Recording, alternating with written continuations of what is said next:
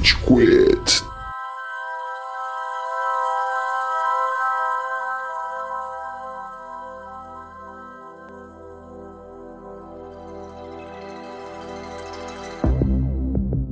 Fala galerinha do mal! Tá começando mais um episódio do Rage Quit, o podcast mais passivo-agressivo da podosfera brasileira. Meu nome é Estevam e hoje a gente tem aqui o Góis. E seus elefantes que matam velhinhas e depois voltam no enterro delas pra pisotear elas de novo!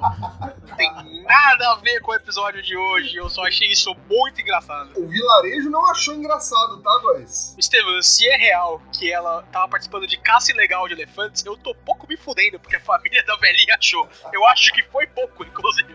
O elefante devia voltar e pisar do resto do que sobrou. Não sei se sobrou alguma coisa, né? Quando você é arremessado por um elefante, eu não sei o que sobra, tá ligado? Quando você é Mas- arremessado e, pisoteado de novo por um elefante, acho que nem a alma sobra direito, tá ligado? Tipo, Tomara. tomara. Fica o meu take aqui pra essa notícia. Temos o amante de elefantes, o Nicastro, que tá voltando aí desde a última pauta que foi Ed- Eden- Elden Ring. Foi, Elden Ring. E aí, Foi, Nicastro? foi o Eden Ring. Foi Elden Ring, Elden Ring. O anel do Éden. né? O Nicastro é a serpente, é, Hum, cobrão. é, ficou ganhando uns tons meio eróticos, né? Curiosidade sobre mim: se eu fosse vulnerável, a primeira coisa que eu faria seria abraçar criaturas que poderiam me matar caso eu abraçasse elas. Tipo o elefante, um gorila. Tipo, Amaral. um animal, Exato. É as primeiras coisas que eu faria. Mas a gente tem uma criatura que não é nociva, que vai participar pela primeira vez do Rage Quit e que tá incluso no plano de benefícios da empresa onde a gente trabalha, né? Eu trabalho com essa pessoa que é o Leandro, é o Zizas. E aí, Zizas? E aí pessoal, tudo bom? Prazer, Leandro, mais conhecido como Zizan. Não sou chinês, mas tenho um apelido aí de um chinês corintiano, que também não sou corintiano. Maravilhoso, esse apelido não combina nada comigo, mas. É só, é só nipofóbico mesmo o apelido, tá? A gente tá entrando aqui na problematização. Hipofóbico é pro Japão, tá, Estevam? Só pra você saber. Mantendo consistente, né? É, o preconceito. Ótimo. Maravilhoso. Então, cara, ó, vamos lá. Falando em problemático, outras coisas a mais que a gente vai entrar quando a gente falar dessa incrível temporada de Stranger Things. A gente vai entrar nos bagulho bem doido agora, né, Estevam? É isso que você queria dizer? Vamos entrar nos bagulho bem doido, Bagulho mas sinistro. é, vamos, vamos fazer um link depois do- dessas falas iniciais. Mas vamos, vamos lá. Na falta dele, do nosso queridinho Amaral Góis, onde a gente tá nas redes sociais? Muito bom que você perguntou, Estevam. Você encontra o Rede Quit nas principais plataformas de áudio disponíveis na podosfera brasileira. Procure Rede Quit no Spotify, SoundCloud, iTunes e qualquer outro que você quiser. Também não deixe de nos seguir nas redes sociais em Rede Quit BR no Instagram. Comente e curta nossas postagens, passe pros seus amiguinhos e tudo mais. Afinal, quem faz esse podcast é você. Um dia o podcast inteiro vai ser feito pelo Google. Vocês não vão nem perceber a diferença. A gente vai terceirizar, coloca inteligência artificial. Não vamos falar de elefante mesmo, nada. Só, só isso. Não, né? Quer meter, põe, põe um elefante fazendo um barulho de elefante como chamada, Góis. Vai entrar o professor Pasquale falando não, tá? Na, na verdade. Não. Ah, isso é sem criatividade. Mas então, beleza, então vamos pra pauta.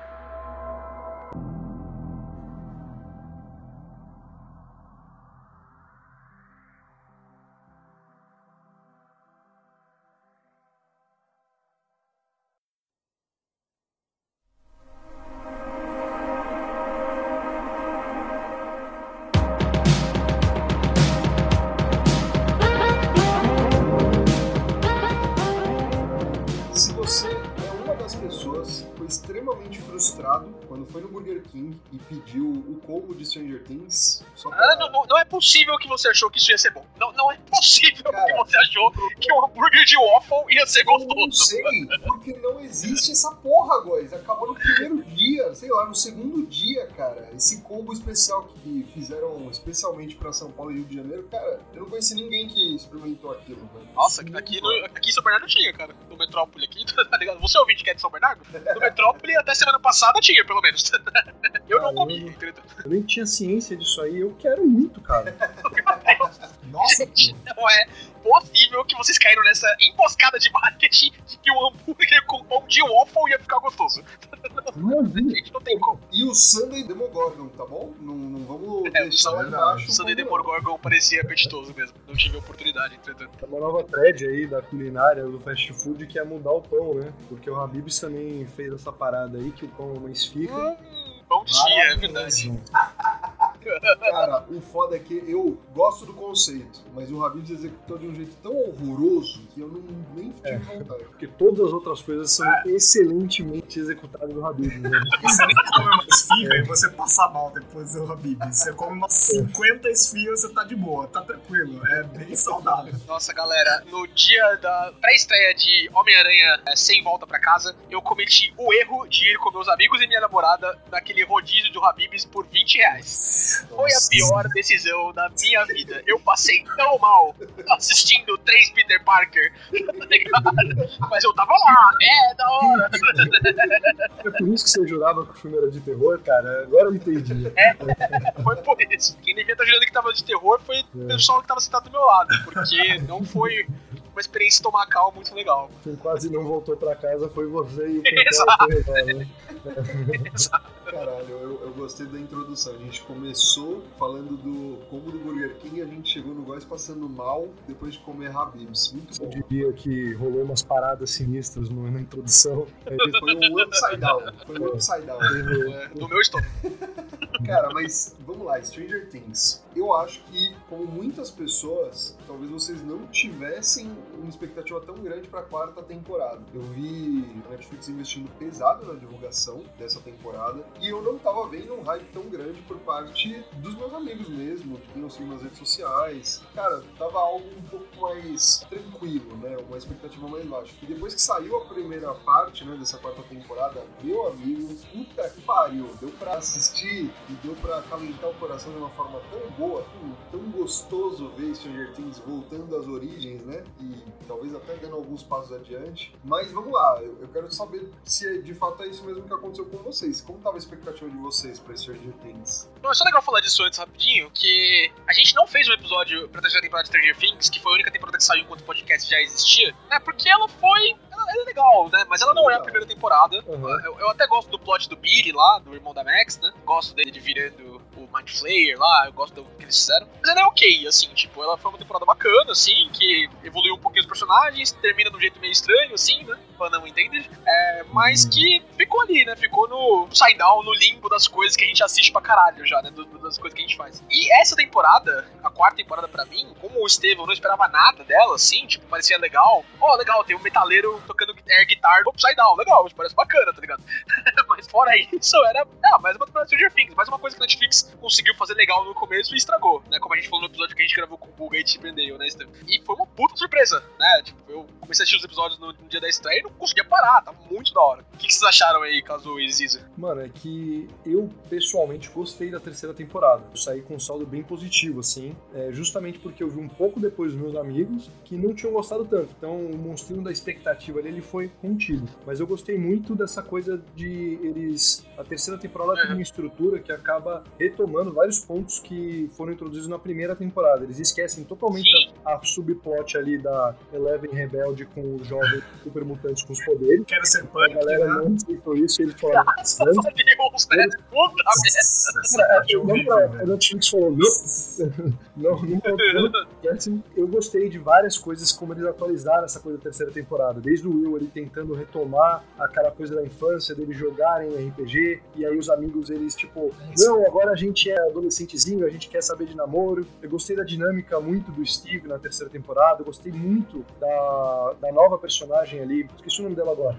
é Robin. do Ethan. A Robin, gostei Filha do muito dela. E eu gostei do Billy, eu gostei do jeito bad boy dele, eu gostei da Max, eu gostei da, dele se tornando esse vilão. Ele é um bom vilão, eu senti, assim, essa coisa da É. colmeia. Então, assim, eu gostei muito da terceira temporada. E aí, pra quarta temporada, a Netflix ela fez uma estratégia que ela mostrou para um monte de jornalista os episódios antecipadamente. Então, quem acompanha as notícias, que é o meu caso, começou a ver, tipo, a galera curtindo muito, muito, muito. Então, quando lançou, eu tava, tipo, apostando. Falei, caraca, mano, deve ser bom. Então, eu tava eu, respondendo sua pergunta, eu tava com expectativa alta. Hum, olha E só. atendeu.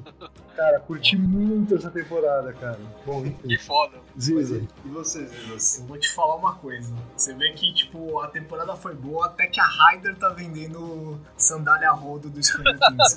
Mano, tá vendendo a rodo, cara. Então, a temporada foi muito boa. E, e eu também, tipo, tive a mesma experiência, né? Que eu vejo muito vídeo no YouTube, eu vi vários influencers falando sobre a temporada. Falando, puta, é a melhor temporada de Stranger Things. Aí eu falei, cara, acho que tem coisa aí. Então, vendo a te- o primeiro episódio, que, putz, é bem tenso, assim. Aí do jeito que termina ainda, você fala, meu, o que que tá acontecendo? Você fica, tipo, não, né, cara? cara. o que foi feito até agora, que mostraram. É, então, e aí eu falei, putz, tem coisa aí. E aí, fui maratonando. Eu virei sexta, eu nem dormi sexta-feira. Foi sexta eh, até sábado de madrugada, assim, e eu não consegui dormir, porque eu tava com ansiedade tão alta e eu assisti de novo. assisti duas vezes. Caraca, demais. Cara, isso é muito foda pra ver como a série surpreendeu demais e atendeu super algumas expectativas, como o no caso de vocês. Porque, pô, a gente já falou, a Netflix tem muitas ideias interessantes, às vezes não desenvolve. Stranger Things, eu concordo contigo, Nicastro. Eu não achei ruim, eu vi muita gente metendo pau. Não, não. É, Ela, ela só não é a primeira temporada, tá ligado? A primeira temporada ela sim, chegou sim. do jeito traçalhador, assim, né? Tipo, é difícil a gente se apropriar e curtir tanto quando a gente curte uma propriedade nova como foi Stranger Things em 2016. movies Salvo engano, essa é a data da primeira temporada. Sim, foi isso aí. tinha toda aquela vibe de nostalgia dos anos 80, ligado? Que não é um negócio pra gente, né? Todo mundo aqui nasceu nos anos 90, mas que, tipo, pra galera que é importante de comunicação, é, é tá dando opiniões, não sei o que, é um negócio muito presente, assim, né? Tipo, eu acompanho bastante Jovem Nerd, por exemplo, os caras ficaram malucos com Stranger Things, né? Nossa, tudo que eu gosto do jeito que é legal, né? E por acompanhar esses caras, e o Nicasso falou da, importância deles agora na divulgação da quarta temporada, por acompanhar esse tipo de, de influenciador, pra mim também foi um negócio que clicou muito, assim, muito rapidamente. E personagens completamente novos, né? Numa propriedade nova, num ambiente que pra mim é familiar, né? Esse negócio de RPG, jogar, assim, não necessariamente as narrativas de Dungeons and Dragons, que não é um negócio que tô, tô todo familiarizado, não conheço o Demogorgon, não conheço o Vecna agora dessa temporada, o Mind Flayer pra mim também é um monstro que não conecta comigo, mas a ambientação, é isso que eu gostava de Stranger Things, é isso que deixou a primeira temporada legal e que na segunda e terceira, talvez, por tentarem esse caminho diferente, sombrio e realista, ou às vezes muito colorido, não conectava tanto comigo. A quarta temporada, em questão de expectativa e em questão de atendimento, eu também fiz que nem o Ziz aí, tipo, eu não, não assisti tudo de uma vez porque a minha namorada dormiu no meio. Mas quando ela acordou, fica a crítica, Clara. Fica a crítica, Clara. Pô, para de dormir nos episódios, pô. Lavagem de roupa. Depois ela briga comigo. Quando ela acordou, a gente viu numa tacada, né? No resto da tacada, assim. E, mano, é muito foda, tá ligado? É muito foda voltar a ambientação do que era Stranger Things pra mim. E, e como o Nicasso falou, não que a segunda e a temporada sejam ruins, longe disso, elas são legais. Mas em comparação à primeira e à quarta, puta merda, eu acho, eu acho muito diferente. Essa parada de referências, eu também, cara, eu não sou nascido nos anos 80, eu vou saber identificar uma coisa ou outra. Pra mim, o roteiro e esse tipo de filme, né, de crianças mexendo com alguma coisa mais misteriosa, pique os Goonies, pique Conta Comigo, pô, esse formato, quando você acerta, quando tem uma química legal, faz render muito bem, tá ligado? Eu gosto desse tipo de estilo. E na quarta temporada, eles já tinham introduzido caça-fantasmas, um monte de coisa, e eles introduziram mais referências dos anos 80, que eles não tinham feito anteriormente. O RPG a gente já falou é uma delas, o cara fã de metal é outra, que a gente não tinha visto até então. Tem o Chichi Chong, que é o- os dois drogadinhos lá, naquele carro de entrega de total, pizza. velho, é. Maravilhoso. Cara, então eles expandiram ainda mais as referências e é exatamente o que o, o querido Érico Borgo fala. Sou fã, quero service, tá ligado? Algumas coisas eu consigo identificar. Você vê que o negócio é feito com tanto afinco, o pessoal tá se divertindo tanto gravando, enfim, que, pô, você fica contagiado, tá ligado? Você não precisa entender Uhum. tudo. É que também tem uma coisa do imaginário popular, né? Talvez a gente, mais do que as crianças americanas, a gente tenha se apropriado um pouco mais dessa nostalgia dos anos 80, justamente porque, cara, a gente cresceu com Sessão da Tarde, entendeu? As É. coisas no Brasil chegavam na tarde. Então, tipo, essa vibe Sessão da Tarde, só que com o terror afiado, é um negócio que acaba se comunicando muito com a gente, eu imagino, né? Uma coisa que eu acho que é foda em Stranger Things é que, apesar de todas as referências bem feitas, ele nunca vira aquela coisa tipo Easter Egg The Movie, tá ligado? Que é uma parada tipo, cheia de easter eggs, uma coletânea ali de, ah, eu entendi essa referência. E fica uma coisa que, pô, tem uma lógica, tem uma coesão ali, é um produto que os personagens são bons, o jeito que a trama ela anda é muito bom. Óbvio, e aí eu tô me adiantando um pouco, tem umas paradas absurdas? Tem, mas faz parte da proposta, tá ligado? Tipo, você entra entrando em Stranger Things esperando esse tipo de coisa, não é como se você estivesse vendo, sei lá, aqui tem um que, chama O Segurança da Rainha, uma parada assim. Que é uma história super séria. E se tem uma coisa que desvia um pouquinho dessa proposta realista, você já fica, ah, isso é mentiroso, sabe? É aquele seu tio que fala, não, essas coisas aí são irreais, não, não, tá ligado? Mas Stranger Things, eu acho que a suspensão de descrença, ela fica muito mais convidativa, e você deixa passar essas coisas absurdas, e, mano, você embarca na jornada. Cara, eu amei essa série, na moral, amei demais a temporada. Eu acho que Stranger Things estabelece regras pro universo, tá ligado? E ela segue as regras. Não é Game of Thrones, que tudo que foi construído nas primeiras quatro temporadas é derrubado depois. Nossa. Tipo, a importância das relações polícias Game of Thrones tinha, por exemplo, até a quarta temporada, depois da quinta temporada é só peito e dragão, tá ligado? Só porrada, guerra, não sei o quê. Stranger Things não, apesar do, dos altos e baixos, de segunda e terceira temporada, eu acho que ele se mantém atento às regras do universo que foi estabelecido. Os personagens têm poderes, o interessante é ver as crianças crescendo, a dinâmica do grupo é boa, mesmo quando eles são separados, etc. Então, seguindo as regras que eles estabeleceram pra eles mesmos, eu acho que a série evolui. Acho que evoluiu tanto, cara. Eles trouxeram o Fred Krueger, velho. Eu acho que isso Nossa, muito foda. Caralho. Cisa, não sei se você sabe disso, eu acabei pescando isso depois que eu vi a série. Eles não trouxeram o Fred Krueger. O Fred Krueger ligou pra é, eles. Sério? é. é. Tem outro patamar nessa temporada. Quando o Fred Krueger liga pra você e fala, eu quero fazer a próxima temporada, cara, porra, pelo amor de Deus. Né? Mas isso já aconteceu antes, cara. Na segunda temporada a gente teve o Sean Astin que fez o Sam em Senhor dos Anéis. E ele também, ele que foi atrás da produção de Stranger Things. Ele mandou um VHS na época. Então, pô, você vê que não é só a gente que tá curtindo. O pessoal da indústria gosta pra caralho também, né? E nós vamos falar sobre a série Stranger Things. Things, que a palavra. Things. Eu tenho uma pergunta pro Nicastro. Cara, a gente tava falando dessa questão de retomada, né? do que a gente já tinha visto anteriormente. Só que a gente começa a quarta temporada com uma parada que a gente nunca viu antes, que é aquele surto que a Eleven dá e como ela fica desesperada, né? Quando ela vê que ela fica ensanguentada. E, pô, a gente não tinha visto menção disso antes. Vocês curtiram? Você curtiu, Nicastro, como eles começaram essa temporada, colocaram algo revisitando o passado da Eleven e depois desenvolvendo a partir daí? Eu, eu, gostei bastante, cara, porque é o seguinte, isso poderia ser visto como um retcon, né? Essa coisa de você introduzir uma coisa na continuidade da série que muda alguma informação que a gente tinha no, do passado, né? Tipo, pô, é, nunca foi dito que a Eleven ela teve um, um, passado tão sanguinolento. Sim, mas já desde a primeira temporada a gente sabe que ela tem um passado traumático, a gente sabe que ela é capaz de fazer violência, como ela mata muita gente na primeira temporada.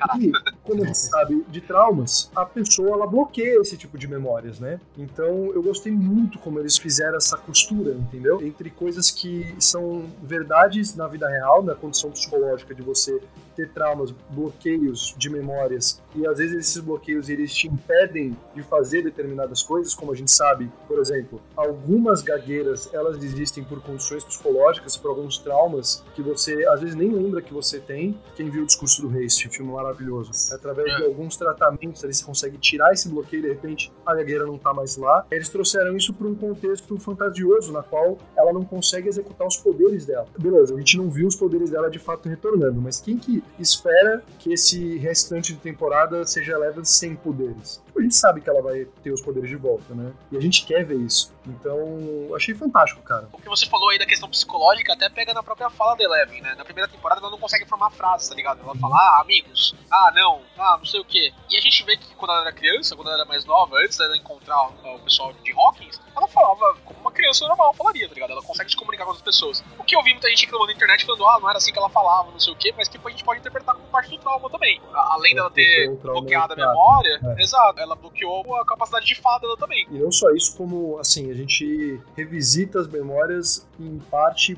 através da perspectiva da própria Eleven. Então, às Ah. vezes, quando você revisita suas próprias memórias, você não lembra exatamente qual elas foram. E você acaba trazendo a sua bagagem atual, que acabam interferindo quando você lembra de coisas do seu passado, entendeu? Então, você consegue ter essa interpretação nesse nível também. Claro, a pessoa ela pode falar, pô, mas o Matthew Modine lá, que é o pai dela, né? Ele falou que ele gravou tudo, então a gente tá vendo os arquivos. Mais ou menos, né? A gente não vê o feed de uma câmera, a gente vê através da perspectiva da Eleven, ou seja, dá pra argumentar que aquilo são as memórias dela que podem não representar o que de fato aconteceu. Até tem um twist nisso, né? Tipo, a gente é induzido a pensar a temporada inteira que quem fez a chacina lá foi a Eleven. E a gente descobre que não foi o que aconteceu. E aí que foi a sacada da Netflix. Eles liberaram esses nove minutos, assim, antes de liberar a temporada. Então, putz, eu vi esses nove minutos antes de começar. Você fica insano, você fala, meu Deus. A Eleven não era toda aquela pessoa fofa, né, que você conhecia ali das temporadas e tal. Tem um passado obscuro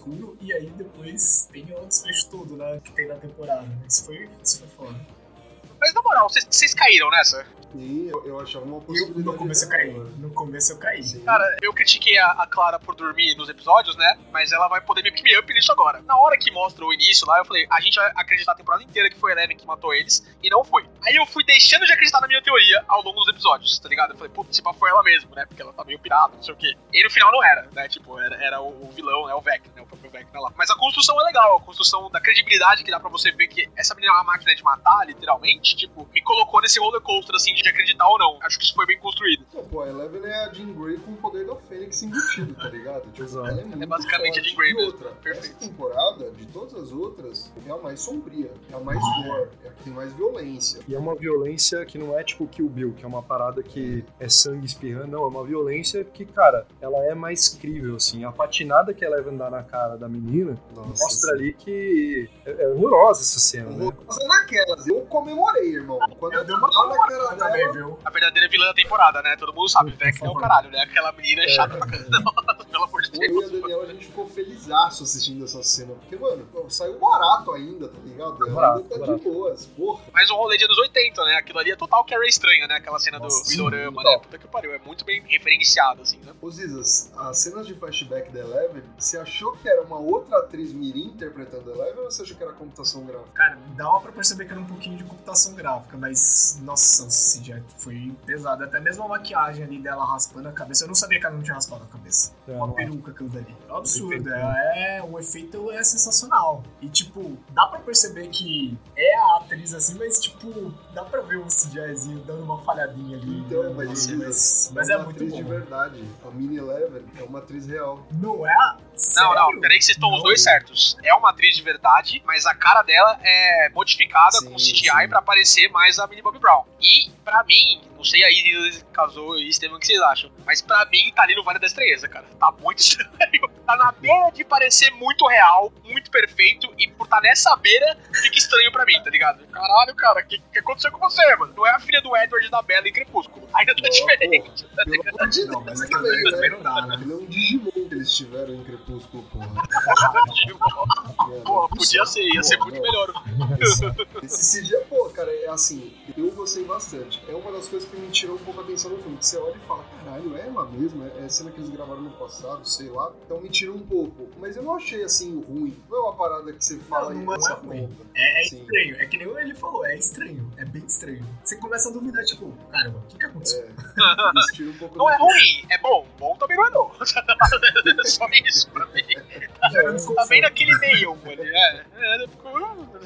É, não me incomodou, não. Eu achei tranquilo, assim. Então, os efeitos dessa temporada estão interessantes, porque na terceira temporada o pessoal usou muito CGI, especialmente pro vilão final, o Mind Flayer. Mas pra essa temporada eles falaram que, pô, eles queriam efeito prático, tá ligado? Eles iam usar, mas a maior parte não seria esse efeito prático, que é muito mais oitentista. Eu gostei muito do Vecna, mas ele é introduzido de uma forma muito boa por conta da iluminação, ambientação, e isso ajuda muito. Se você coloca o Vecna em outro ambiente, ele vai parecer um vilão de Power Rangers, tá? É a realidade, é que a ambientação ajuda demais. É É, a demais. gente falou de Game of Thrones, né? Game of Thrones tá envolvido nisso aí também, né? Que quem faz o Vecna, a caracterização do ator como Vecna, é o mesmo cara que fez o conceito do Rei da Noite, né? Uhum. Game of Thrones. Que pra, pra mim ficou bem legal, assim. Acho que eles trouxeram um negócio bom e acho que, é- que o que você trouxe aí, Estevam, de tipo, da questão da ambientação, é perfeito, assim, sabe? Tipo, porque a gente não vai ver o Vecna, sei lá, no mar, sol. andando na escola, tá ligado? É, tomando sol. No Né? mundo Então, tipo, normal, tá ligado? Não, ele vai ficar no Upside Down até o final, até seja lá o que acontece. Tá lá no núcleo da Flórida, lá tomando um solzinho. É, Mas, cara, vocês já viram fotos, é, fotos mesmo, tá? De quando existe em algum lugar no planeta, né, em algum hemisfério aí, que o Sol ele tá exatamente em cima e aí não tem sombra. Já viram fotos disso? Já. Cara, parece um jogo mal renderizado, entendeu? Então, assim, iluminação faz uma puta diferença. Inacreditável. De fato, assim, cara, você coloca uma luz enorme em qualquer bicho, ele vai parecer, tipo, muito menos ameaçador. E aí, se você pega a Xuxa e você coloca uma neblina e uma luz misteriosa, assim, ela fica sinistra, cara. Não, mas a Xuxa já é sinistra na, é, na maior parte do tem tempo. impacto poderoso, isso é canônico, né? Bota Faz uma Lari Lari ao contrário pra você ver. Faz parte do lore, exatamente. Vai fazer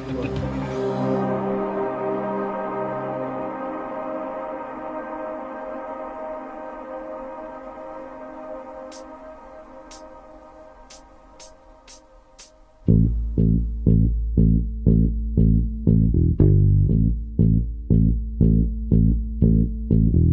O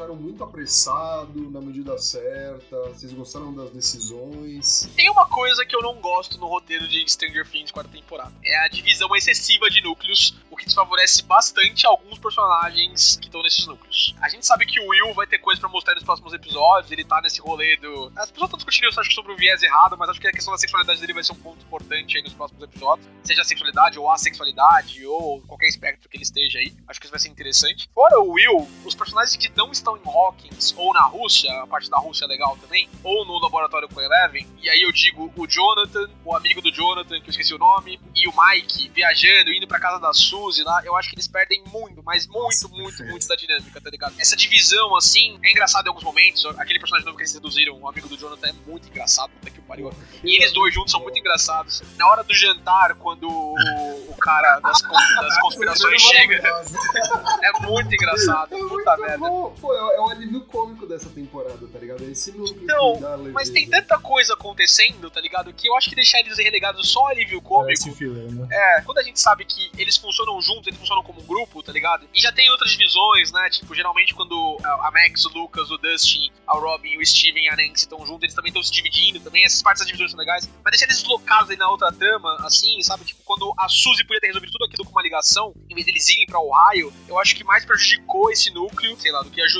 É. Eu já não gosto do Mike desde a primeira temporada. Pra mim, entre os quatro lá, as crianças mais a Eleven, ele é o que eu menos gosto, assim. É o menos relacionável pra mim. O Will tem um arco muito legal, o Lucas é um cara legal, assim, também, até pelo jeito que ele funciona em relação ao grupo. Quero ser popular, mas não sou, tá ligado? Isso tem acontecido nas outras temporadas também. A Max é uma puta de uma adição, meu Deus, eu gosto muito da Max. E o Dustin é o Dustin, né? O Dustin não tem como, O né? Dustin é o melhor. Esse é o melhor, O Dustin e o Steve, porra, mano, essa dupla É. é, maravilhosa. Essa dupla é maravilhosa. Em relação às crianças, eu acho que o Mike já não era um personagem que tinha tanto desenvolvimento, pra mim ele é só o namorado da Eleven, e ele perde muito, mas muito estando fora do resto do elenco, tá ligado? Ainda mais em comparação aos outros três personagens que estão com ele, porque o Jonathan o amigo dele funcionam muito e o Will funciona muito sozinho também, né? Então o Mike pra mim tá só ali. Pô, eu vou te falar que a separação de núcleos não me incomodou. Eu acho legal porque dá um compasso, dá um ritmo legal. Eu fiquei interessado em todos e pra mim, como é alívio cômico e, e funciona bem, o que mais me cansou um pouquinho em algumas horas era da Eleven. Porque é- essa treta toda da Eleven, pra ela recuperar os poderes,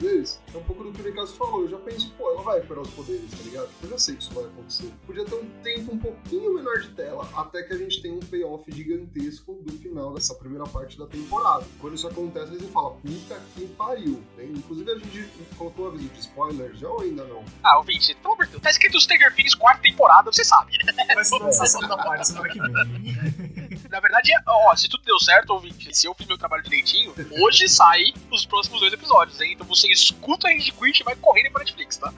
Já dá um resumo geral. Meu, mas eu acabo concordando mais com o Gus. Tipo, eu acho que essa plot da Eleven é importante você ver a frustração dela sendo construída, essa dificuldade de recuperar os poderes, porque não pode parecer uma coisa Uhum. trivial e fácil, sabe? Que é uma grande questão ali. É- Ela tem que merecer, né, Kazuo? Tipo, ela tem que merecer a volta dos poderes, né? Eu penso a mesma tem que coisa. merecer e assim, parte da identificação da Eleven, o que tornava ela especial era justamente os poderes, ela era esse super-herói. Então ela tem que enfrentar aquela memória traumática e ela se questiona, assim como a audiência, né, menos o Gorres aparentemente, se ela fez aquela atividade ou não, acho que é importante, né, pra ela fazer essa construção dela ali e ela entender o seu posicionamento no mundo. Me incomodou realmente a divisão de núcleo, principalmente na sequência final, que parece que eles não tinham mais o que, o que queimar ali de pauta, porque eles já estavam em rota para chegar até Eleven.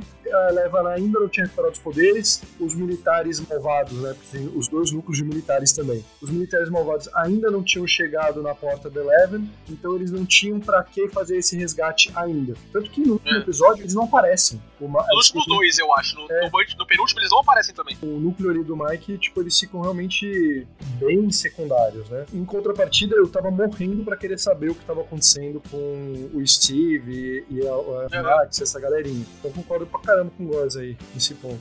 É, O ponto que mais incomoda é o Jonathan, né? O Jonathan, putz, cara, meu Deus do céu, o que que aconteceu? Rasgaram, É. tipo, puta, era o cara que ia pro mundo invertido ali pra tentar achar o irmão dele, ia enfrentar o É. Deu, agora perdeu a essência, sabe? Então, nossa, me incomodou É. muito. Eu olho assim agora e falo, putz, cara, não, E vai, eles vão tirar com- ele, né? Steve.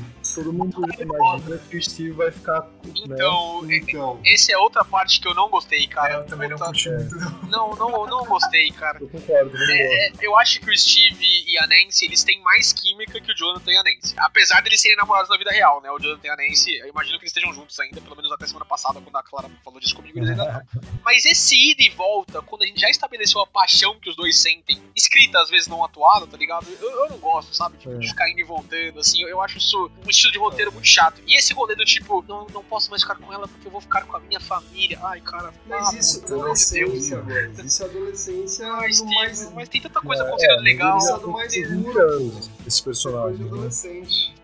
Mas tanta coisa legal acontecendo que não depende de dinâmica de adolescente, tá ligado? Tipo, o que o Kazuo falou, eu tô louco pra saber o que tá acontecendo com a Max, né? Por que, que ela tá ouvindo a, a mina lá e ela volta a flutuar? Eu não quero saber. Do... Ai, será que ele vai ficar com o Steve? Será que não sei o quê? Ah, Ai, é chato. Ele vai pra faculdade.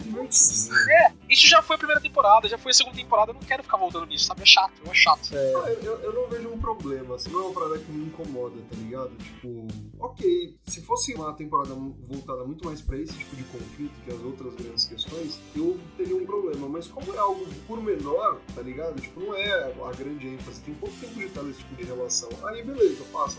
Não deixou inassistível, tá ligado? É só um detalhe que eu não gosto também. Eu acho que, tipo, Você essa tá velho, Góis, a alma tá idosa. Não, é, é- essa parte da trama, assim, não conectou comigo porque eu acho essa, essa dinâmica já foi resolvida. E ficar voltando nisso, eu acho, tipo, tem coisas mais legais no roteiro pra desenvolver, tá ligado? Mas. Tenho a mesma sensação que vocês, assim. O núcleo da Califórnia, pra mim, eu fiquei zero empolgado, assim. Aí, puta, aí tem a cena deles jogando golfe. Aí depois tem a cena dele brigando, falando que vai pra faculdade. Aí depois tem um alívio cômico, beleza. Acho que aí até entendo. Aí tem as. Quando a Eleven tá ali no, no núcleo de- da Califórnia, o negócio funciona. Não, depois que ela sai, fica tipo um caça ao tesouro. Ai, vamos achar a Eleven. Ai, vamos lá pra delegacia. Ah, ela não tá na delegacia. Vamos, vamos, vamos fazer o quê? Putz, aí vem os militares lá, pegam os caras e agora eles vão ficar de. Putz, aí fica um negócio meio sem cabeça, assim, tipo, não me atrai tanto. Mas o resto, o núcleo da Rússia, eu torcendo ali pro Hopper, nossa, ele- aí era foda, aí era legal. Putz, ele quebrou o pé ali pra ele, pra ele tentar tirar aqui Nossa, a. nossa, essa cena é muito gráfica, céu. Aquela, cena até, até tava assim, foi, meu, eu acabei de comer, meu, puta que pariu. Às quatro da manhã, hein, que estava assistindo o episódio, né? Tinha que pegar o peixinho depois, né?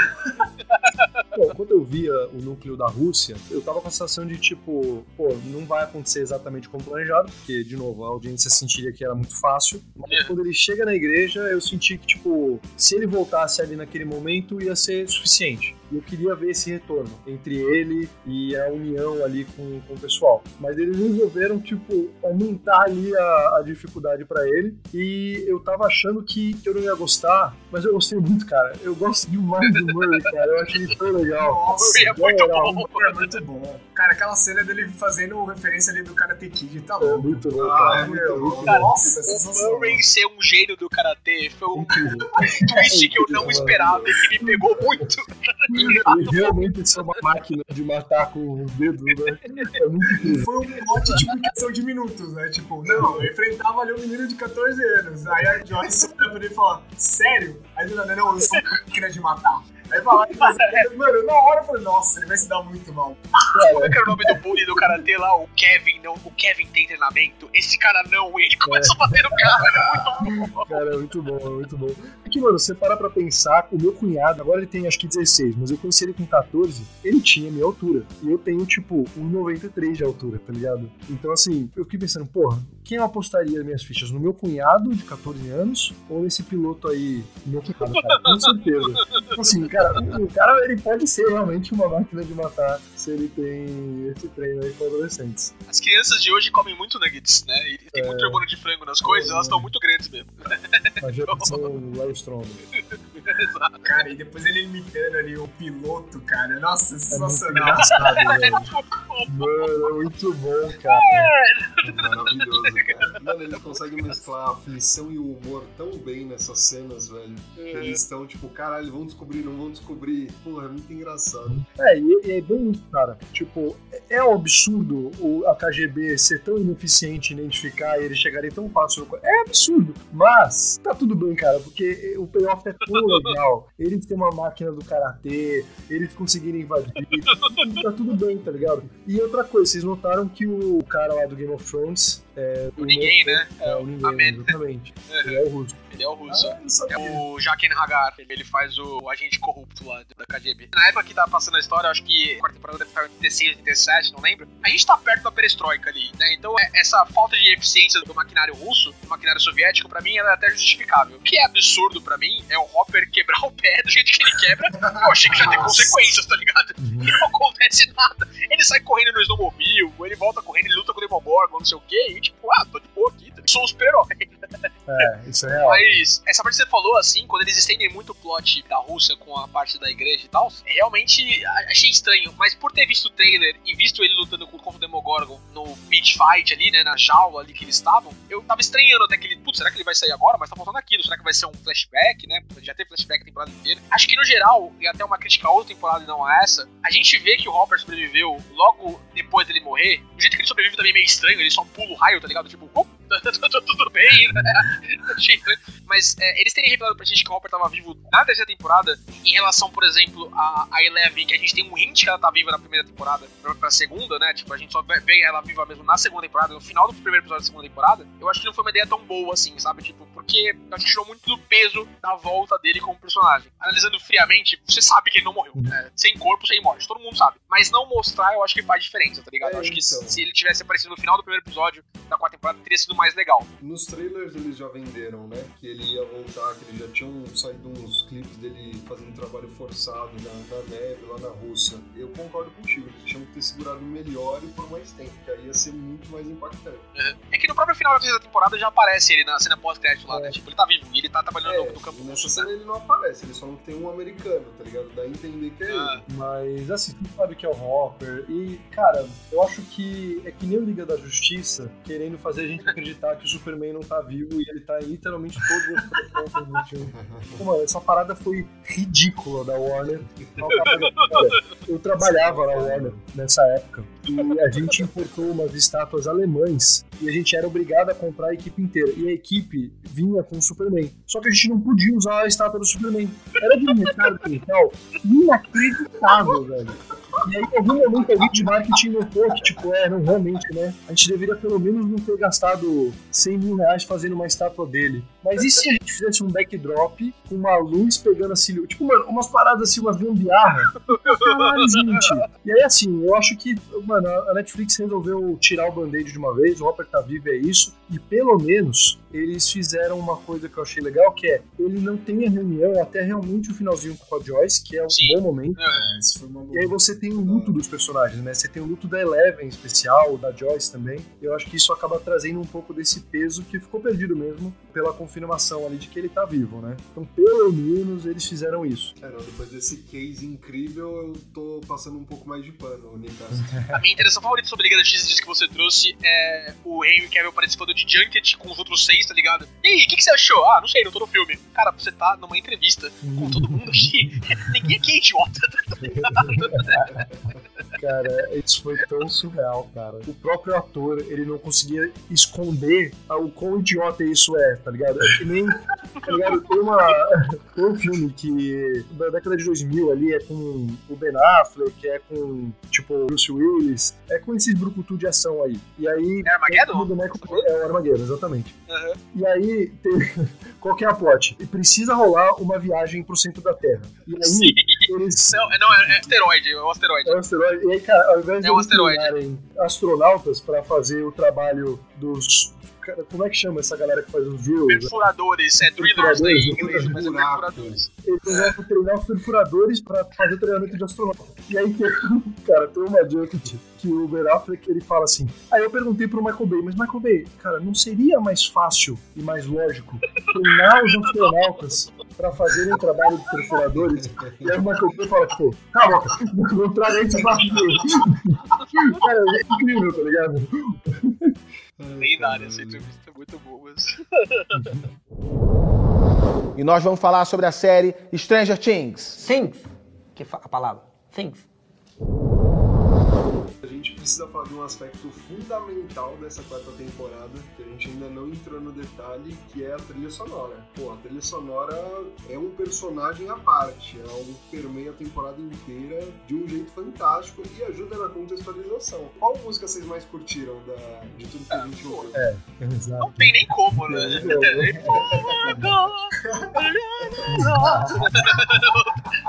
Não tem nem como, né? Você sabe que as coisas fazem sucesso hoje quando elas viram trilha sonora de TikTok Reels, né? E eu só ouço isso no TikTok hoje. ligado? É, é toda hora. Tipo, fazendo comida. E Liga rebolando. E tá ligado? Tipo, é todo mundo. Não sei se vocês viram, hoje saiu o trailer dos dois últimos episódios, né? Da Netflix, né? Saiu hoje. Eu não vi, eu não vou ver. Cara, eu não estou vendo trailer de nada. Eu não vi nenhum trailer do Doutor Estranho. Eu não vi nenhum trailer de Stranger Things. E é a melhor coisa que eu poderia fazer. Na moral. Eu tô nessa também, eu não sei por que que eu vi, mas eu acabei assistindo. Não tem nada, nada, nada. Foi um trailer muito bem feito. Um trailer que é um trailer mesmo, tá ligado? Tipo, não tem Teaser, né? nada. É, é um teaser, é, sim, mas tipo, não tem nada que indique qualquer coisa que vai acontecer nos próximos episódios, tá ligado? São cenas legais. Mas eu toquei nisso porque o teaser, o, o Ziza viu aí, pode falar também, eles usam a música, tá ligado? Tipo, usam a música da, da Max lá, o que pra mim foi um puta do acerto. Eles fazem um mix da trilha de Stranger Things, né, do tema Stranger Things da- de abertura, com a música da Max, né? É, esqueci, esqueci o nome da música, o Estevão anotou na pauta, eu vou pegar.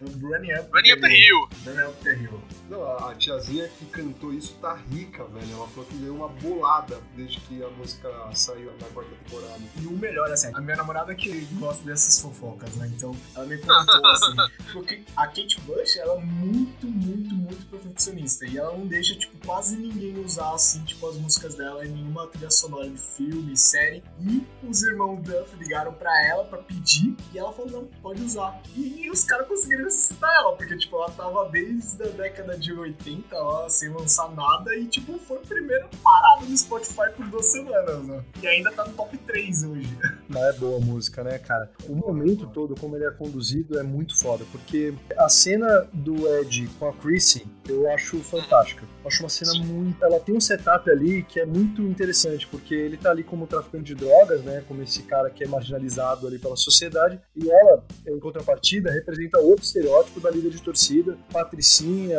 super aceita pela sociedade, certinho. Então ela tá ali transgredindo um pouco ali do território do estereótipo dela. E eles têm uma troca que é muito legal, porque ele é ótimo em quebrar esse gelo, esse momento mais tenso ali, e relembrar ela, né, de um momento que eles tinham ali quando eles dois eram crianças, a- a- como ele age ali quando ele fala que ela não lembra dele e tudo mais. É uma cena engraçada, é uma cena muito fofa. E Cara, é e muito se legal. você chipar eles. Eu caralho, velho. eles. Antes de eu falar, Nossa, cara, tipo, vem aquela parada você fica, mano, com certeza, essa é a plot dele. Ele é o par romântico dela, ela vai largar o Ken humano ali, que é a namorada dela atual. School Musical ali. É, o Troy ali, o genérico, vai ser largado. Que, cara, eu nem acho um personagem ruim, tá? Mas assim, eu tinha certeza. Eu vi aquilo e falei, mano, é isso, acabou. E eu quero ver essa parada mesmo, porque, mano, a química dos dois é foda. E aí eles matam ela de uma forma dolorosa. Eu achei muito foda, achei foda pra caralho. E quando a Max ela tá ali levitando no ar, eu falei, caralho, será que eles vão fazer? Eu fiquei, né? Eu também. Você tem a pulga atrás você fala, ah, não, mas calma, isso eles não vão fazer isso. Mas eu fiquei ali tenso, cara, eu fiquei tenso. Então quando entra a música de salvação, é um negócio que eu sinto que a construção pra chegar à conclusão do que que é o que pode salvar faz todo sentido, que acaba com essa coisa de trauma, essa coisa de você, da música, ela conversar com você ali numa camada subconsciente que pode te tirar de um transe, né, que é o que o Wreck Aham. coloca, eu achei foda demais, achei incrível. casou e é aí que a divisão de núcleos funciona. Porque a Nancy e a Robin estarem no centro psiquiátrico é fundamental pra salvar a Max e as tramas se conversam, tá ligado? É diferente do Mike, o Jonathan, o Will e o amigo deles lá fazendo estripulias pela Califórnia e indo pra Ohio, sabe? Essa parte, a parte que a Robin e a Nancy estão se fantasiando lá de estudantes de psicologia, ah, a gente quer ver esse cara, que é o Fred Krueger, né, inclusive, quer ver o, o cara, quer falar com ele pra gente entender a mente. A cena que a Robin faz com o reitor lá, ah, se fosse um homem, né, se fosse É. o, o garoto do acampamento, não sei o que, é muito da hora, tá ligado? É muito bem feito. A conversa entre esses dois núcleos e o salvar a Max, isso não foi na minha cabeça, tá ligado? Ah, é assim que eles vão fazer. Na hora que apareceu a música ali, eles ouvem música pra acalmar o pensamento. Nunca ficou na minha cabeça, ah, tá, assim, é assim que eles vão salvar a Max. Até o momento deles ligarem pra ele, a, a Nancy e da Robin descobrirem que isso salvou Fred Krueger no passado, tá ligado? Até esse momento, eu tava sacando. E essa conexão, esse vai e volta, é- esse jogo rápido entre os dois núcleos, pra mim é quando isso funciona, pra mim é quando isso é legal. E eu temia pela Max, como você falou, temia. Eu falei, cara, eles vão matar ela mesmo? Nossa, que foda! E foi muito mais foda você salva. Pra mim, isso que conta, tá ligado? É muito mais legal. Mano, e a cena da Max correndo em direção onde eles estão, caindo, um monte de coisa. Nossa. Caralho, mano, aquilo parecia jogo do Brasil em Copa do Mundo, tá ligado? Você fica,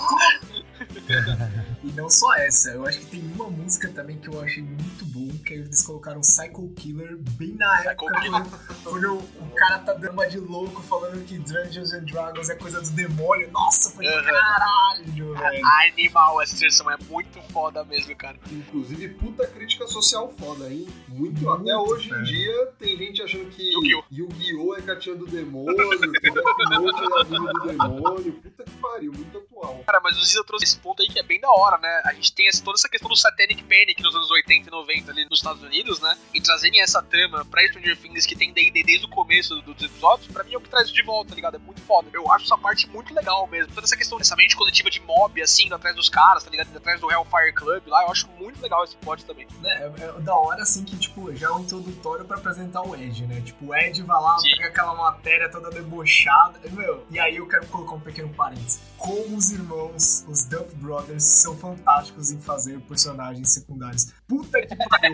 A primeira cena do Ed, já, eu já fiquei muito, tipo, caralho, que personagem foda. Meu medo é É. ele morrer, mas ele é muito foda. E aí ele falando, tipo, do, ah, olha aí, olha só que a mídia fica falando sobre esses jogos, besteira, blá blá blá. e aí, tipo, ele causando com os meninos de, tipo, ah, vai arranjar alguém ali pra jogar. E aí depois todo esse plot twist do Lucas querendo ser o popular, e aí, tipo, vai mostrando a decadência do grupo ali, né, os atletas, e, tipo, putz, que eles só querem, tipo, prezar pelo bem-estar deles, né? E aí, do nada, eles acham que, tipo, o amigo do cara voou 3 metros no rio, quebrou todos os ossos, furou o olho, e o cara acha que, tipo, o cara tem pacto com o Satanás. Vai se fuder, né, meu? Não, ver, velho.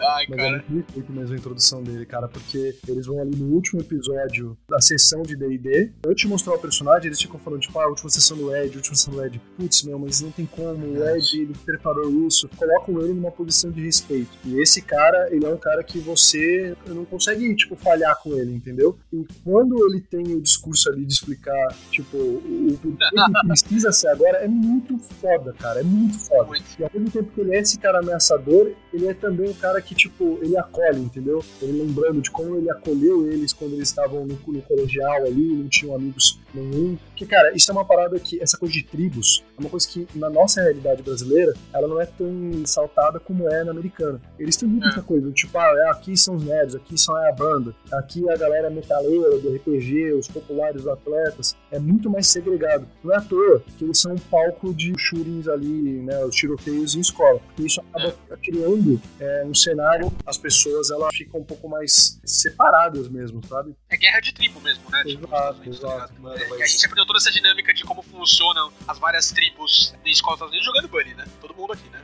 Exato. Eu o videogame sempre nosso professor, professor de inglês, professor de sociologia.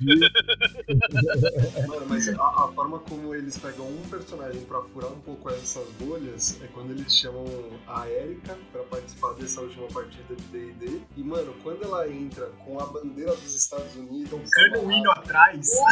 Que, cara, aquilo é muito bom, uma referência excelente à outra temporada, cara. É muito É, can't spell America without Erica, né? É aquela fala. Cara, eu acho essa parte escrachada, assim, a gente falou da questão, o, o Casou trouxe da, da incompetência da KGB, né? E essa parte do anticomunismo exacerbado da Erika. Eu entendo que é uma série dos anos 80, assim, ela tem que ter espírito Guerra Fria, tá ligado? Mas essas são as partes que eu menos gosto, pra falar a verdade.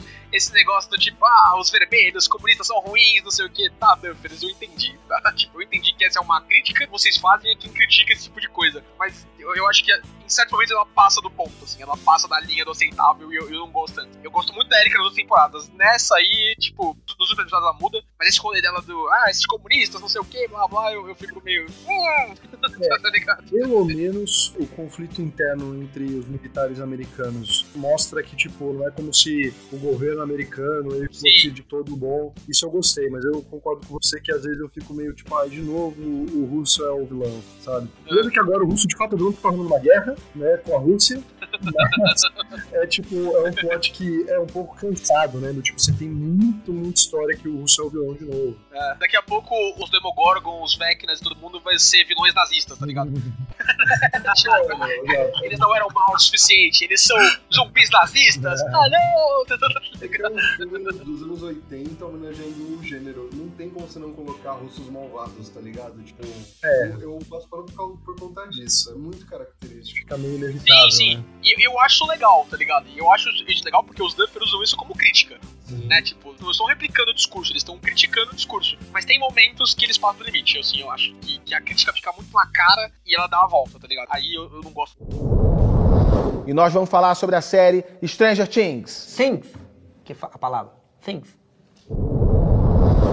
A gente tem que falar do próprio Vecna. Cara, eu, eu achei que você não ia falar dele, eu achei que você ia falar do Não. Ed, porque o Ed a gente precisa falar dele também. A gente falou dele aqui no, no- no geral já, né? A gente falou dele como introdução, a gente falou dos russos também introduzidos, é, Então. o Jaquen Hagar, não sei o quê, mas o, o Vecna é a surpresa da temporada, tá ligado? É que o que acontece? Nos trailers que a gente já viu, a gente já viu alguma parte em que o Ed vai tocar a guitarra dele de alguma forma e vai ser impactante, vai ser representativo. Eu não sabia disso. Não sabia disso, É. Cara, eu real trailer nenhum. Não faz nenhuma diferença de contar isso, mas nos trailers ele tá no mundo invertido tocando guitarra, em cima de uma casa. Bora. E Cara, isso lembra uma sequência inteira no Alan Wake. Que, mano, eu amo Alan Wake, é foda demais. Mas você tem um momento musical ali contra demônios. E é foda, Que cara. foda. Tipo, é um trupe que tem que ser mais utilizado. que animal. Cara, mas o Vecna no geral, assim, é, a gente falou de surpresa da temporada. Pra mim, o mistério da temporada ia ser a questão da Eleven terem matado ou não os colegas dela de confinamento. né? E até que foi, mas isso conecta com outro mistério, né? É que- Porque esse também é um negócio que eu peguei rápido, assim. Na hora que aquele cara, o loiro, né, o, o ator que, que acaba fazendo o Vecna, ele acaba tendo mais importância, eu já peguei. É, Pô, eu, já esse- peguei, tá ligado? é Eu falei. cara, velho.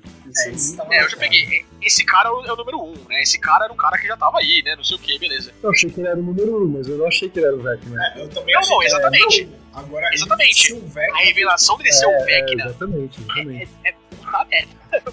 é muito da hora, tá ligado? Pô, vou- te falar que antes disso acontecer, acho que já dava pra ver. O que me deixa muito incomodado é, cara, tipo, beleza, já entendemos que ele é o Vec. E aí eles têm que fazer o close da câmera no 001 do braço do Vec. Porra. Ah, Mas é questão da tarde, tem que ter esse momento. Eu falo simplesmente como ele é um momento clichê, mas ele é ótimo, tá ligado? A câmera da Zoom, tipo, eu sou. Não se preocupe, eu sou o número um. E aí ele começa a usar poderzinho. Pô, é demais, cara, é muito legal. Mas aí, logo depois disso, ele faz uma chacina. Não era o cara, eu era.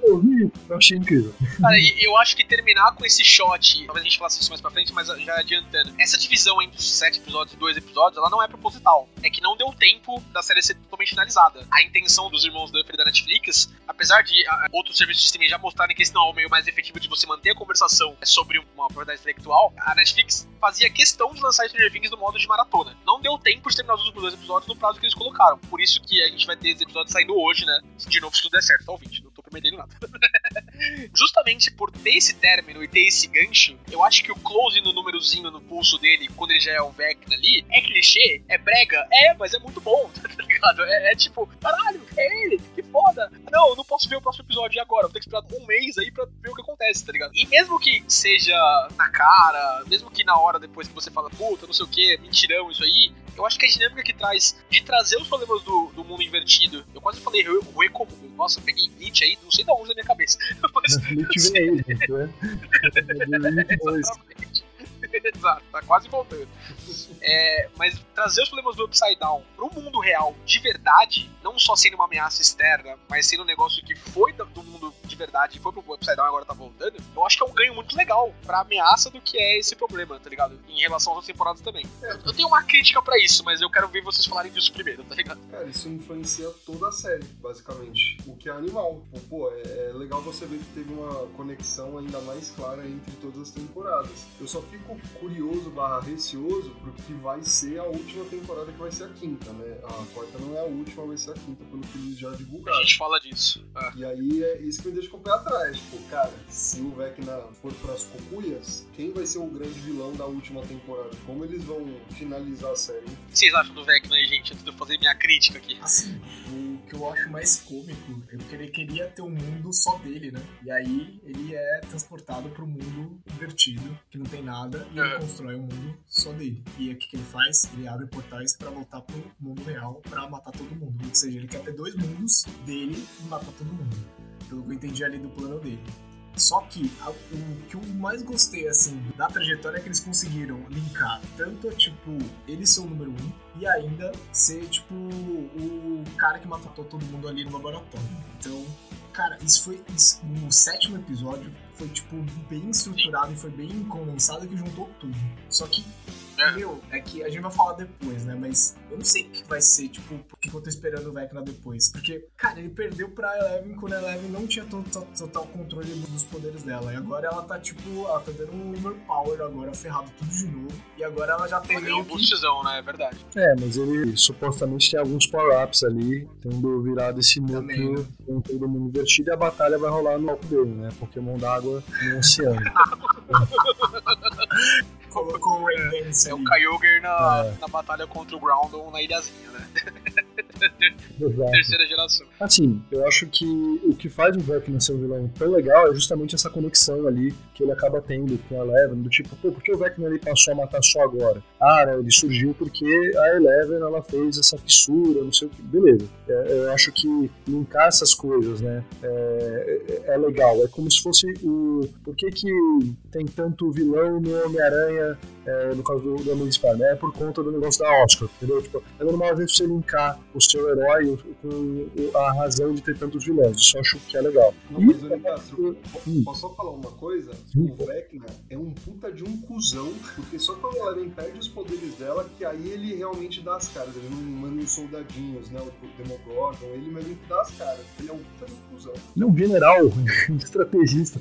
Mas é, e eu acho que é, é- é um fator conexão ali que eleva um pouco o, e a surpresa, né? Que eleva um pouco o Vecna é, pra cima de outros. Porque quando a gente olha pra missão dele, ele é bem vilão Mohaha. Ele quer a destruição, ele quer matar geral e ele é mal. Porque ele é mau? Ah, porque ele é mau, entendeu? Eu acho que nesse aspecto é, acaba perdendo um pouco de força, mas Stranger Things não é uma série conhecida pelos seus vilões, né? Todos os vilões ali, eles são quase que retratados como essa força da natureza, esse mal ali implacável que você precisa conter e a história acontecendo ao redor. E tem várias histórias que tem isso, tipo história de zumbi. Né? Você não espera motivações complexas, né? Não é o, você não tem uns zubitanos ali pensando sobre como a entendeu? Tipo, não tem isso. Não é porque o seu vilão ele é maniqueísta, no estilo dele é mal e acabou, que você não pode ter uma história que tem camadas. E eu acho que Stranger Things ela entrega em outras frentes. E com relação a como vai ser a conclusão dessa história, cara, eu acho que vai ser porradaria e a gente já viu as surpresas que tem para acontecer. Talvez a gente tenha uma surpresa ali com o sacrifício de algum personagem. Eu espero muito que não seja o Ed mas eu acho que vai ser o Ed. É, eu, eu acho que o Ed não tem salvação, não, viu, galera? Eu acho que o Ed não tem salvação. Não, pelo amor de Deus, o melhor Ele é tipo personagem novo. o Alexei lá da última temporada, lá, o russo. Pô, ele, ele cria carisma, mas é o descartável da temporada.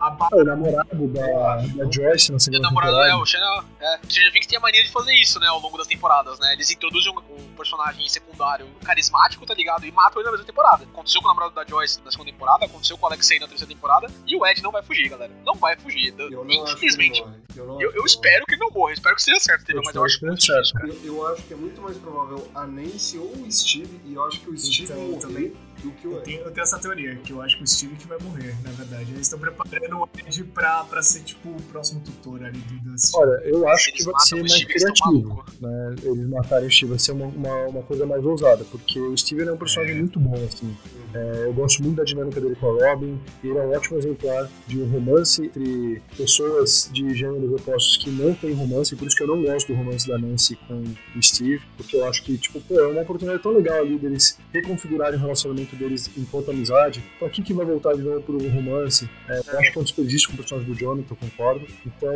eu acho ainda que vai ser o Ed. Se for o Steve, não quero dizer ótimo, mas eu vou dizer que é mais ousado. E se matarem uma das crianças, cara, isso seria muito ousado. Nossa, Aí matar aí eu acho difícil, mas ia ser muito É. ousado.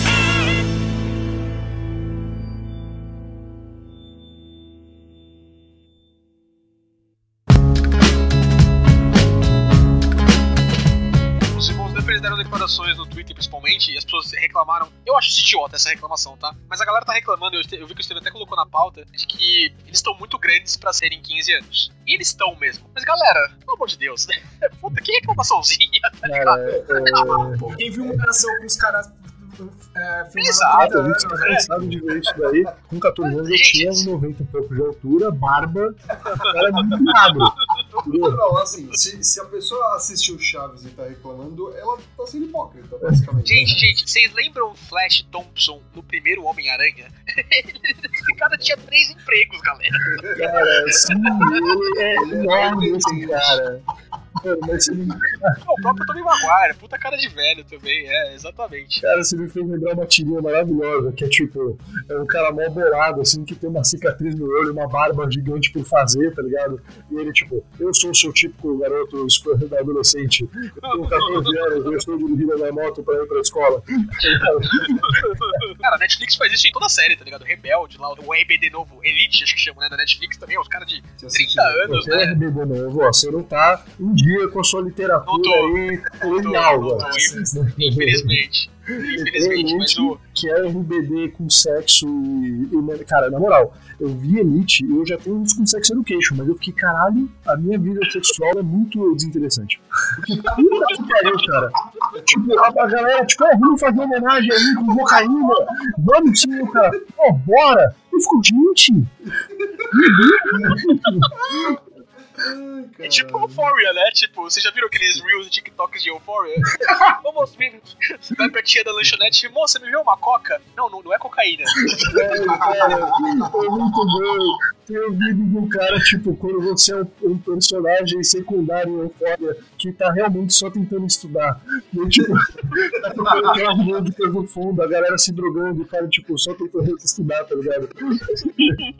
muito bom. Ai, caralho. Então eu acho essa reclamação boba, assim, tá ligado? Mas os Duffer Brothers falaram que isso é uma preocupação deles pra próxima temporada e que talvez a gente tenha um time skip aí daqui na temporada. Eu acho que não é talvez, né? Pelo que eles falaram, vai ter o time skip. É. E é isso, né? Vai ter Stranger Things Shippuden, tô ansiosíssimo. Stranger Things exatamente. Quarta Guerra Ninja aí do, do Stranger Things, o mundo invertido. Mas por que, que eu falo isso? Eu acho que numa vibe, até referenciando outros filmes dos anos 80 e referenciando Stephen King, eu não ficaria surpreso se uma das crianças morressem pra quinta temporada. E tivesse essa vibe do, ah, quando éramos todos juntos, estávamos todos felizes, tá ligado? Não sei o quê. E na quinta temporada eles estão mais velhos e lembrando de alguém que já morreu, os cinco ali. Aí é bem Ligado? It, né? Pode ser Bem It, exatamente, é a grande referência. Não sei se vocês sabem, mas os Duffer Brothers, eles queriam fazer It, e aí eles não conseguiram os direitos ali pra fazer a história, e eles criaram Stranger Things, que eu acho ótimo, porque eu amo o filme do It, e eu amo Stranger Things, então no fim a gente saiu com, tipo, duas coisas Duas coisas boas. É. Legal. E antes da gente falar de, de- de final da quarta temporada e dos últimos dois episódios de quinta temporada, eu tenho uma crítica, apesar de ser adorado o personagem do Vecna, ter adorado como ele, ele se conecta com as coisas, eu tenho uma crítica sobre isso. O Kazuo falou aí, ele é o general, né? Por isso que ele mandou os peões antes. O Mind Flayer parece ainda ser a grande mente, né? Pra Nintendo é por trás disso tudo. Mas esse level design, muito videogameístico, assim, de ter um vilãozinho, vilão Zédio, vilãozão, vilãozaço, vilão master, tá ligado? De cada temporada, tirar a importância do vilão da temporada anterior, ele me incomodou. Porque o Demogorgon na primeira temporada, ele é muito impactante. Você sabe que ele tem uma característica mais bestial, ele é mais instinto do que raciocínio ali, ele tá ali pra matar pessoas. Mas agora ele é carne de vaca, tá ligado? Os russos usam Demogorgon pra matar prisioneiro que sobra, prisioneiro que tá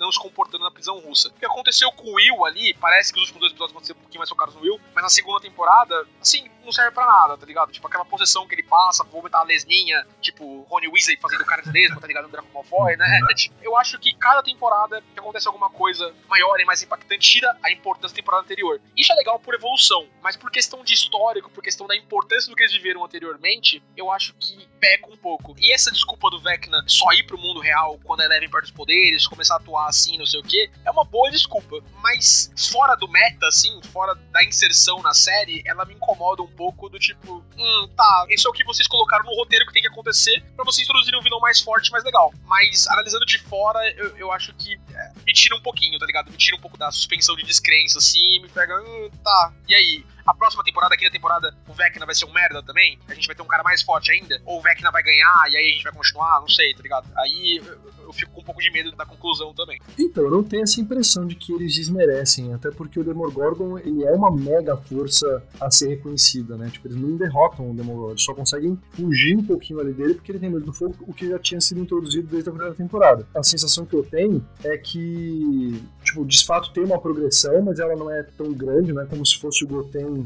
e o Trunks virando Super Saiyajin brincando de pega-pega, que eu acho que isso é um respeito com, tipo, o God Dragon Ball Z. É, Células S, pô, eu que eu, Nossa, o não. Akira Toriyama não acredita em genótipo, pra ele é só fenotípico. A passagem, tá ligado? De biologia. Não. Tem uma parada que é na teoria de fã, que eu acho que acaba entrando muito no futuro de Stranger Things, que é o Will ele ser o vilão da próxima temporada. Eu acho, eu concordo com você, que parece que eles abandonaram um pouco essa plot dele ser essa conexão, esse elo com o mundo divertido, ele cuspindo a lesma, né? Ele ter essa espécie ali de quase que fosse um tumor sinistro dentro dele, que poderia afetar ele em nível psicológico. E parece que o grande arco dele agora é mais essa parte da sexualidade, que é interessante, eu achei super importante, e menos essa parada do, do trauma, do, do ego. Então eu acho que eles não vão por esse caminho. Se fossem, eu acho que é interessante, porque seria um vilão que realmente tem um elo mais forte ali com o nosso, os nossos personagens, que a gente gosta dele. Eu acho um personagem muito legal, né? Eu não tinha parado pra pensar, mas seria bem interessante mesmo ir pra esse caminho. Seria. Indo pra um outro cenário, né? Tem uma teoria que quem sequestrou o Will, na verdade, não foi um Demogorgon, foi o próprio Vecna. E aí, tipo, tem algumas coisas que comprovam isso, que, tipo, a silhueta lá que o Will vê é um pouco mais ereta,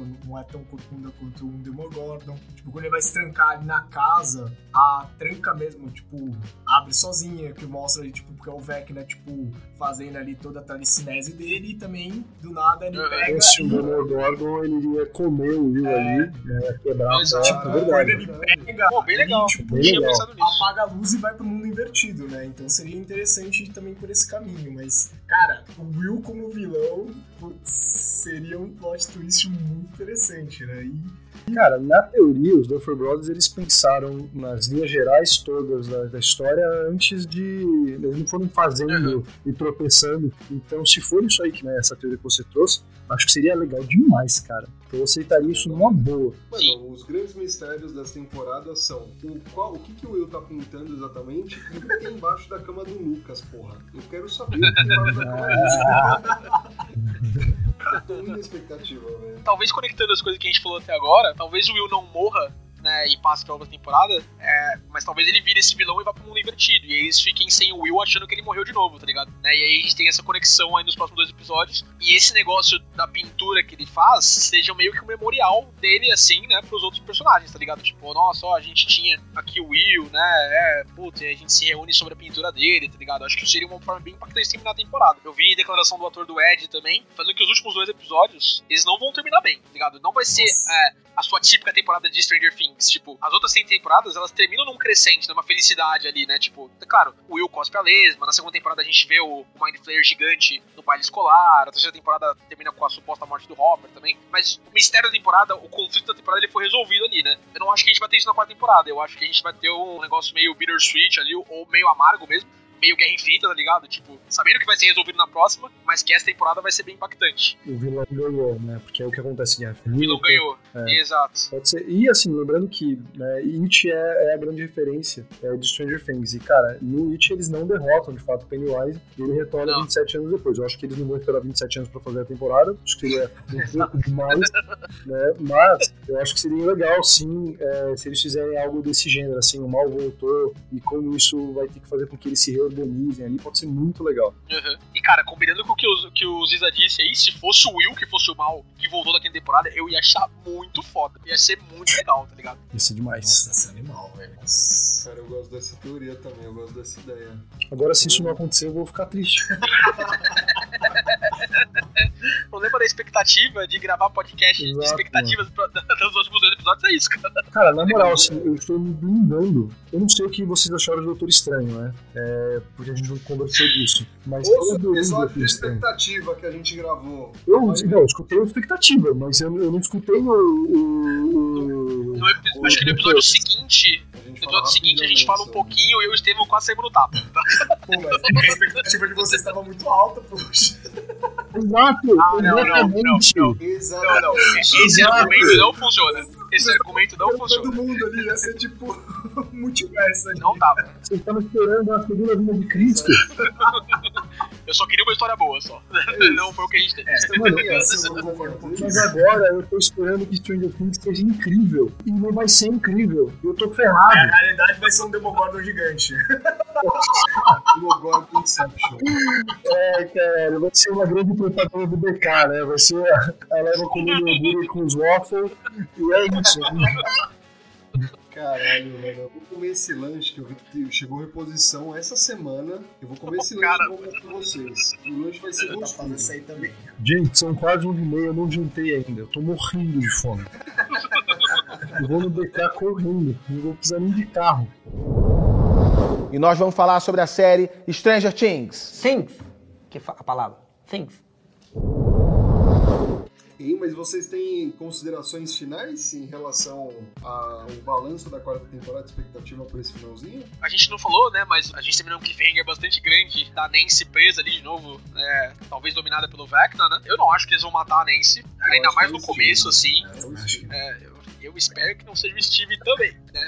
Até porque a gente viu, a gente viu que, que o pessoal que tava no, no mundo invertido, eles vão voltar pra lá, né? Porque tem a cena do Ed tocando guitarra e tal, não sei o quê. Então eu, eu não acho que se alguém for morrer, não vai ser nesse comecinho do oitavo episódio, tá ligado? Não, acho que vai ser mais no final. ali. Eu quero ver como é que essa é, é, revelação. Porque o, o Vecna deixou a Nancy passear pelas memórias dele ali, né? Então tem algum motivo pra isso, tá ligado? Eu quero ver como essa revelação vai impactar na dinâmica da Nancy com o resto dos personagens. Se ela vai descobrir alguma coisa sobre Eleven também. Porque ela viu ali o passado dele no- na casa, né? Dele como criança ali. Não sei se ela viu ele adulto já. É, então eu quero ver se ela vai descobrir coisas sobre Eleven também. Se ela vai. Essa evolução dos poderes. E como é que, principalmente, a gente conecta nos núcleos inteiros. Pô, Tem uma galera na Rússia, tá ligado? Como que eles, eles vão passar por outro portal? Eles vão voltar pra Hawkins por outro portal? É, o pessoal do, de Ohio, na Califórnia, também vai, vai, vai convergir em Hawkins. Porque tem que ser Hawkins, galera. O palco da batalha com o Vecna tem que ser Hawkins. Então, tem que ser E tem que rápido. estar todo mundo junto, tá ligado? o, o Upside Down, tá ligado? Não precisa ser necessariamente Hopkins, mundo físico que a gente conhece. Pode ser o Upside Down de alguma forma também. Então, mas o Upside Down, ele respeita o, o limite territorial físico ali, tá ligado? Ele é tipo o plano diretor de município. É, mas ele já foi teleportado antes. Eu tô esperando um teleporte. Eu não acho que eles vão Eu pegar também um acho que avião de teleporte, novo. É, Eu acho que é isso que vai acontecer. Mas se acontecer, de novo, já, como já aconteceu e a gente aceitou, eu acho que não seria nada, pô, que a gente ia sentir traído assim ao, ao ver isso, sabe? Mano, só, Não, de maneira nenhuma. Só um ponto que o Góis falou, que é a parte da casa, né? Que a Nancy vê o passado e entende mais a origem. Vocês também ficaram tipo o meme da Nazaré, contando as décadas pra ver se ia dar a idade certa do 001, pra ver se, pô, não, beleza, nasceu no final da década de 50. Ah, não. Contei, pra caralho. Eu achei que esse cara tinha, tipo, 20 e poucos anos. Sim, mano, eu fiquei muito contando pra ver se batia, velho. Não, não só isso, olha só. Se o Ed ele é um cara que ele repetiu vários anos, como é que ele tem mem- memórias é, dele numa, numa classe junto com a Chrissy, que supostamente não repetiu nada porque ela, entendeu? Tem umas incongruências assim. A não ser que ele seja aquele cara esquisito com 12 anos que tem um crush numa mina de 6. Seria bem estranho. Eu espero que Mas um cara assim, Nossa, velho. Que porra é essa, caralho? Mas ele repetiu os anos no terceiro ano, né? Então, tipo, pode ser. Mas, mas sei. mesmo assim, ele é mais velho que a Chrissy, né? eles não faziam teatro juntos? Acho que eles não estavam na mesma sala. Acho que era isso, tipo, aquela turma do teatro que junta as primeiras quatro séries. É, tá pode Deve ser. alguma coisa Não assim. especificaram quantos anos foram, mas Exato. É que, cara, essa questão de idade em Stranger Things, mano, o que o Jonathan tá velho, né? E eles. Mano, mas ele é bem mais novo que o Steve, cara, o ator do Jonathan. Não, mas ele tá estragado. Eu tenho absoluta que colocaram o plot de maconha dele pra disfarçar isso aqui, tá ligado? Tipo, ó, ele tá fumando maconha, vai ficar assim, tá ligado? Tipo, porque o que o Jonathan tá estragado nessa temporada, puta merda, mano. Os caras estão fazendo uma propaganda do ProErd ali no meio. Pro Erd, é, exatamente. A Chris foi comprar droga, morreu. Tá vendo?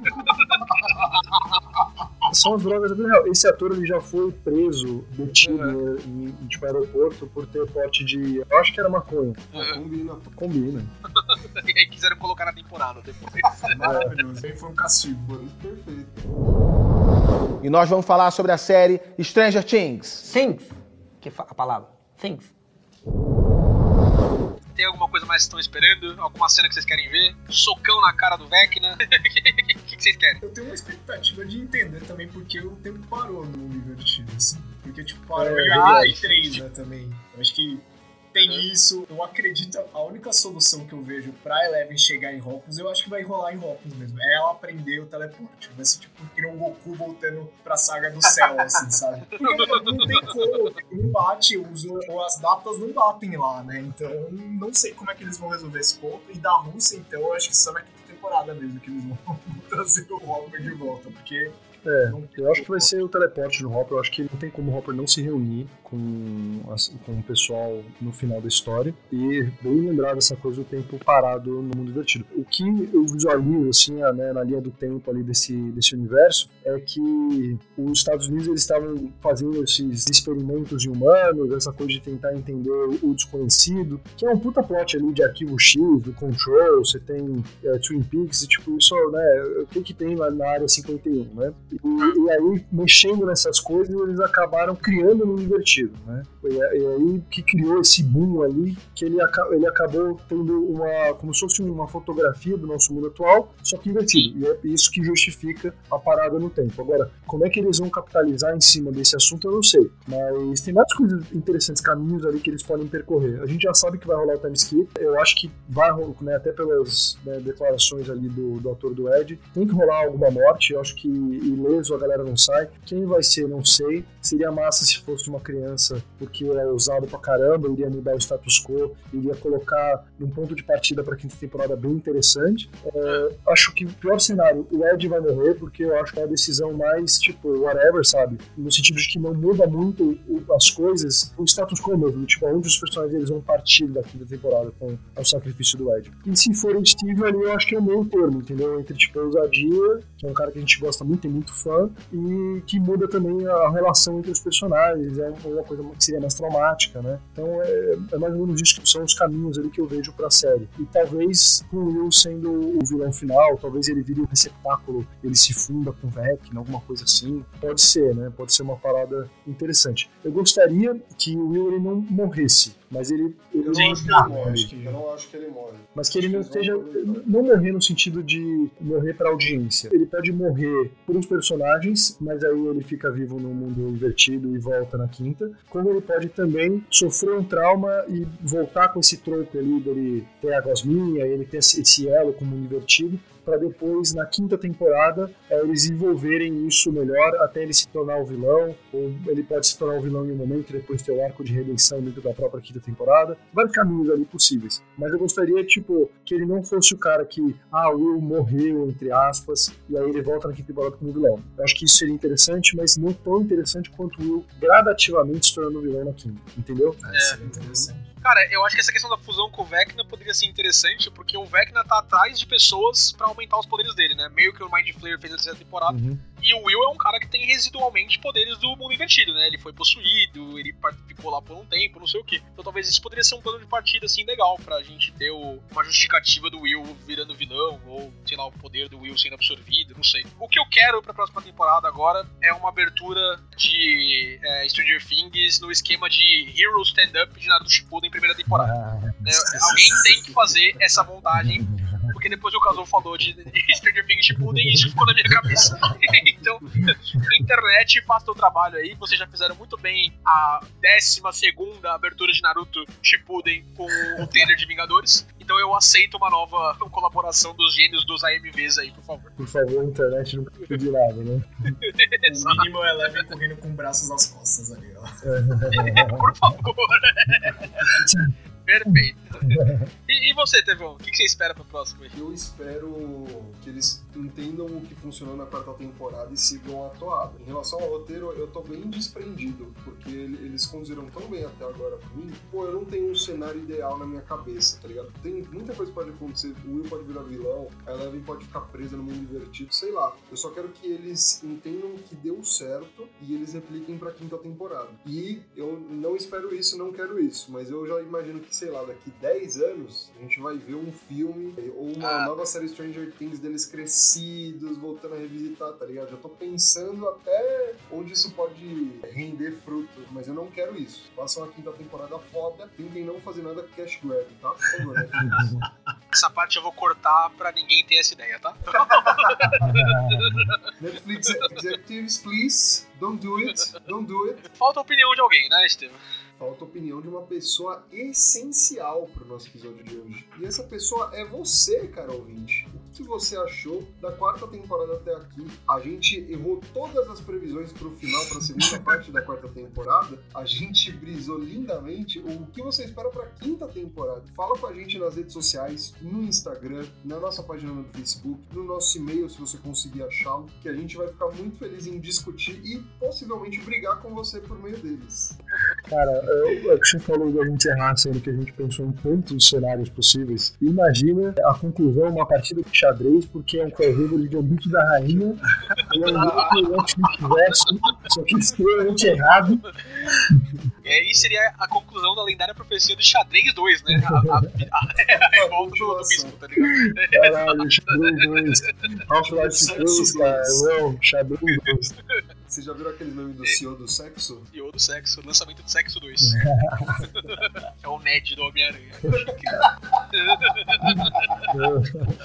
Lisa, muito obrigado pela participação aí, cara. Volte mais vezes, foi super legal contigo. Espero que você tenha curtido também. Nossa, adorei. Nossa, foi muito legal e eu gosto muito de falar de Stranger Things, né? Tipo, puta, eu comprei desde o então, pô, vamos ver. Vamos- tô torcendo pra não cagar aí nos últimos dois episódios da quinta temporada, mas vamos, vamos ver, né? Nossa, foi um prazer aqui participar, eu gastei- eu ri muito, nossa, o bochecha tá, tá, tá doendo até.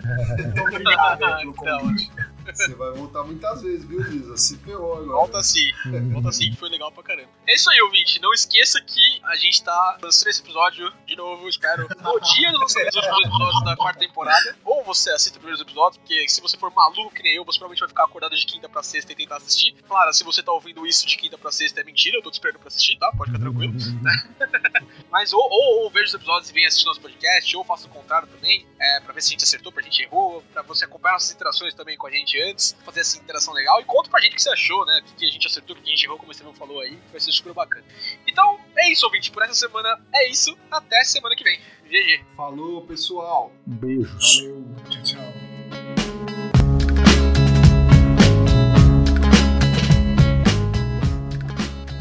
Você ouviu Rage Quit.